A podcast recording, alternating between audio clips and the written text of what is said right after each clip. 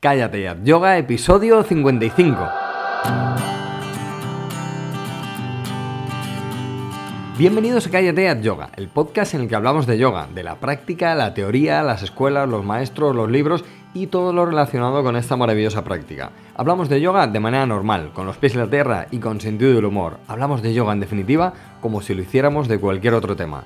Soy Jorge Caballero, un practicante de yoga que también imparte clases desde hace tiempo. Hoy vamos a hablar del componente profundo, anatómico y sutil en las posturas y de cómo llevar esto para que nos transforme de verdad nuestro yoga y para que sea algo vivo y vibrante cada vez que nos subimos al antideslizante a practicar. Pero bueno, como siempre, antes recordaros eh, la web callateatyoga.com donde tenemos el curso de yoga para gente normal, un curso de yoga con lecciones semanales, con rutinas de práctica, con teoría, filosofía, monográficos y un montón de cosas que por 10 euros al mes podéis entrar en la plataforma y tenéis todo lo necesario para aprender a, practicar yoga en casa, para aprender a enseñar también. Y bueno, entrad, venga, no me enrollo más, entrad, que, está genial. Em, bueno, em, el tema de hoy es eh, tan complicado como sencillo, em, tan complejo como, como simple. el yoga va de cómo estar mejor, eh, a mi modo de ver, eh, y de cómo ser mejor. De cómo estar mejor y de cómo ser mejor.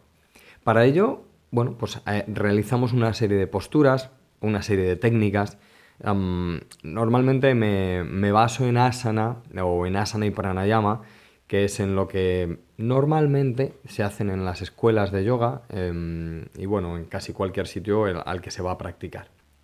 Escuelas, gimnasios y bueno, un sinfín de sitios donde afortunadamente podemos practicar yoga.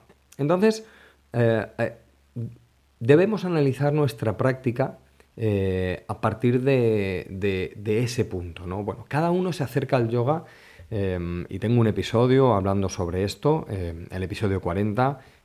bueno, pues cada uno se acerca al yoga por unos motivos, pero vamos a centrarnos en, este motivo que, es el mío, ¿no? de, usar el yoga para estar mejor y para ser mejor y cómo tengo que practicar las posturas y el pranayama para ser mejor y estar mejor. Entonces, em, en cada postura hay un componente, o hay tres componentes. Em, para mí hay tres componentes que son el anatómico, el profundo y un componente más sutil. Esto tiene que ver con las tres fases de las posturas de yoga y con las tres gunas. Eh, también esto tiene su episodio del podcast, os lo dejo en las notas del programa para que lo veáis. Pero eh, bueno, pues eh, tiene esta relación entre las tres fases de las posturas, entre las tres gunas. Y mm, si hay rigidez en estas tres gunas, si hay rigidez en las posturas de, que hacemos, en las posturas de yoga y en las tres fases, em, creo que no vamos a poder ni estar mejor, ni ser mejor, ni hacer de nuestro yoga algo realmente transformador y algo que... Em, que no es que cambie nuestra vida de, un día para otro, sino que, a la larga podemos decir, eh, soy mejor que, como decía Wayne Dyer, soy mejor que el año pasado, o soy mejor que el mes pasado. Entonces, ¿cómo hacemos esto a través de, las posturas? Bueno, pues yo creo que observando este componente profundo, este componente anatómico y este componente sutil. digamos que las posturas para, ejecutarlas correctamente, tenemos que hacerlas bien. Alguien me preguntaba hace poco, y contesté en el, podcast esta pregunta, que en qué me baso para decir que una postura está bien o está mal. Bueno, lo primero deberíamos ver cómo está lo anatómico. Es decir, si, por ejemplo, en Utita Trikonasana, eh, la pierna adelantada no gira, no gira bien, no gira desde la cadera, va a haber una desalineación de las dos partes de la pierna, va a haber un, bueno, pues una desalineación o desalineamiento entre el pie y la cadera, por lo tanto no se va a poder estirar el costado, bueno, una serie de cosas, ¿no? Que, esto ya, para esto está el curso de yoga donde analizamos estas cosas, pero bueno, si no está lo anatómico, em, la postura va a estar, no va a estar, va a estar fuera, los eh, chakras menores no van a estar alineados, la postura no, no se va a dar. Entonces lo anatómico debe estar. Tenemos que analizar las posturas para que por lo menos En cuanto a la estructura, en cuanto a la estructura corporal, lo anatómico, sea la postura que sea, esté. O sea, lo anatómico en cuanto a si en una postura tenemos que estirar los brazos por encima de la cabeza, estos deben estar estirados. No pueden estar por encima de la cabeza sin estar estirados porque al final, en vez de una proyección ascendente del brazo, va a ser, bueno, pues un, peso muerto cayendo en, el hombro. Entonces, la postura anatómicamente, el componente anatómico, tiene que estar bien y tiene que darse. Luego está el componente profundo. En el componente profundo metemos eh, más eh, acciones de la postura y nos fijamos en, algunas cosas más. Pues volviendo al, ejemplo de Utita Trikonasana, en el componente profundo podemos fijarnos en cómo está la pierna de atrás, cómo empuja y gira ligeramente hacia afuera para sujetar la pelvis, eh, cómo desde esa potencia de las piernas el tronco se estira, cómo están los órganos internos. Ese sería el componente profundo. Y tenemos que meternos en el componente profundo de las posturas, ya que no solo nos sirve lo anatómico, sino que mm, el meternos un poco más a fondo en la postura nos va a dar más claridad en la propia postura y va a tener un impacto vibratorio en nosotros eh, aún más importante, porque al final el yoga es el impacto vibratorio del cuerpo externo sobre el cuerpo interno. Entonces, eh, observando no solo el componente anatómico, sino el componente profundo, vamos a llegar también a, darle más vibración a la postura para, bueno, pues para que esa vibración em, se haga y resuene dentro de nosotros. Y luego están las sutilezas de las posturas. Por ejemplo, volviendo al ejemplo, eh, de, volviendo a, la postura, Autita Trikonasana, en el componente sutil estaría em, el movimiento de la piel, eh, del tobillo ascendente, el movimiento en el empeine de la pierna adelantada que, gira un poquito hacia adentro, eh, cómo está la mirada, cómo está el rostro, cómo está incluso el cerebro y bueno, algunas sutilezas más. Entonces, em, lo que defiendo a continuación es la, idea de que, vamos a ver, a mí, eh, y, hablo además sobre, sobre, esto en el podcast y hablo además sobre esto en el curso y en cada cosa que, Em, que bueno, que, pongo en la web y que hablo en mis talleres y en mis clases, a mí me interesa la postura correcta como el que más. Eh, yo defiendo la idea de, ejecutar las posturas lo más precisa eh, y, correctamente que se pueda hacer, pero donde no podemos perdernos es eh, simplemente en las sutilezas. ¿A qué me refiero con esto? A que, por ejemplo, imaginad que nos encargan la misión de hacer un agujero en una pared y para ello nos dan un martillo. Bueno, nos ponemos a dar con un martillo en la pared y alguien viene y nos dice, si colocas en el martillo una punta de acero, el agujero va a ser más grande. Vale, ponemos una punta de acero y entonces seguimos dándole martillazos a la pared. Es un ejemplo muy tonto, pero creo que, va a resumir muy bien lo que quiero decir con las posturas. Entonces, ponemos la, punta de acero en el martillo y empezamos a hacer eh, más grande ese agujero. Pero al día siguiente viene alguien y nos dice, si pones en el mango algo que, mm, que frene el sudor en tu mano, eh, no solo vas a hacer el agujero más, grande, sino más rápido. Entonces, hacemos eso y efectivamente esto funciona, ¿no? Eh, lo anatómico sería la punta de acero, lo profundo sería el, colocar algo en el mango del, martillo. Pero al día siguiente y al otro y al otro y al otro, se nos va presentando gente indicándonos que hagamos más y más cosas con el martillo, más y más cosas con el martillo, y más sutilezas y más sutilezas, y al final nos perdemos en las sutilezas y al final estamos más tiempo colocándole cosas al martillo que haciendo el agujero. Y nuestra misión nos habían dicho que era hacer un agujero en la pared o tirar la pared, si hace falta, no colocarle cosas al martillo. Y eso muchas veces pasa con nuestra práctica de yoga, que nos eh, liamos a, meterle sutilezas, sutilezas, sutilezas y nos perdemos en el martillo en vez de en el objetivo para el que tenemos el, el martillo. Por eso defiendo que tiene que tener un componente anatómico, cada asana que realizamos tiene que tener un componente o varios componentes profundos e incluso tiene que tener varios componentes sutiles. Pero no podemos olvidarnos de que nuestro objetivo con el asana es em, transformarnos en la materia.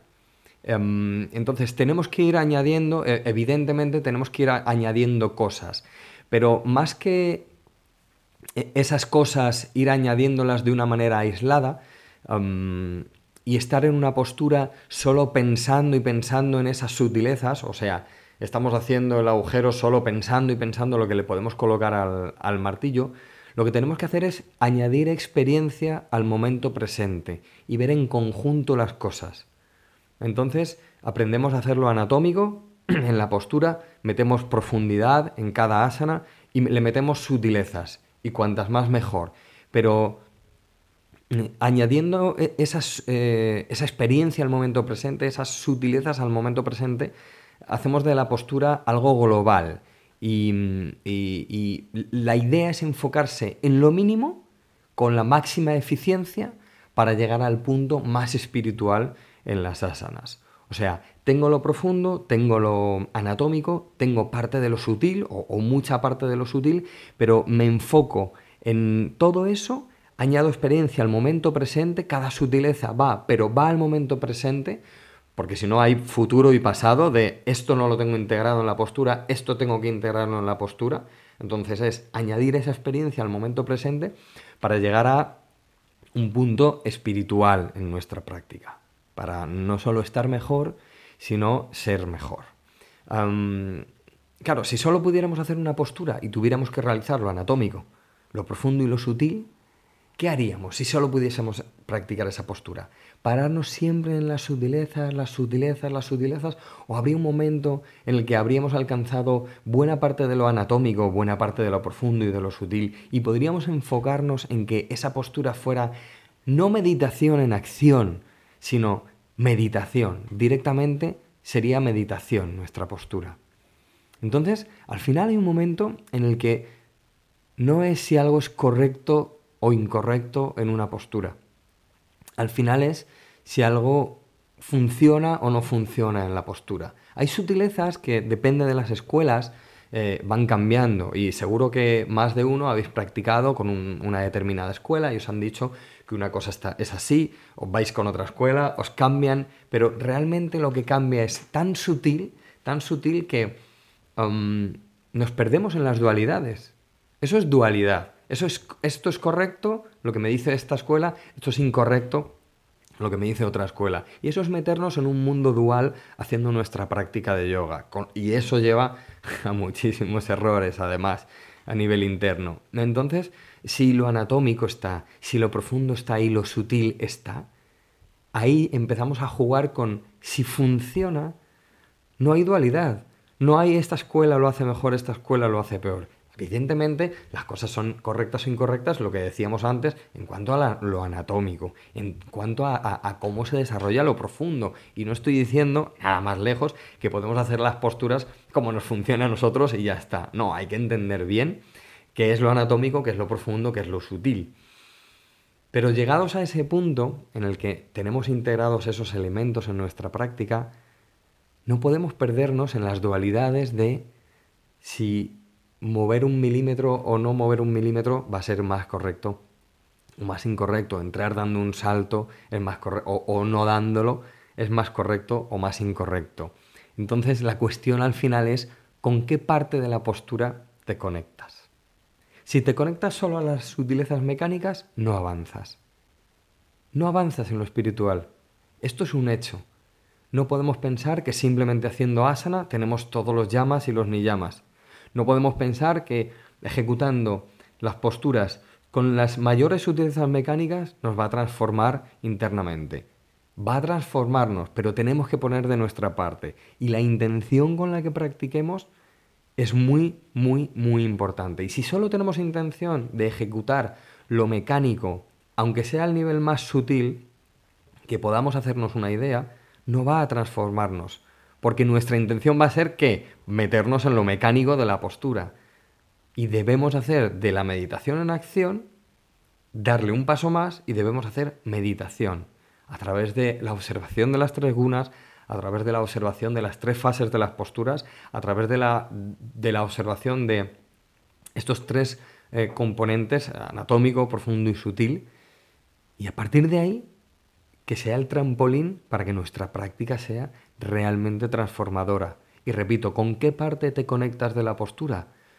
Bueno, pues yo me conecto a las sutilezas mecánicas, pero me conecto más a ver el trasfondo de la postura y conectarme a aquello que es espiritual y aquello en lo que no opino, sino que dejo de ser para ser a través de la postura y cuando dejas de ser o cuando estás dispuesto a dejar de ser, la postura realmente te transforma.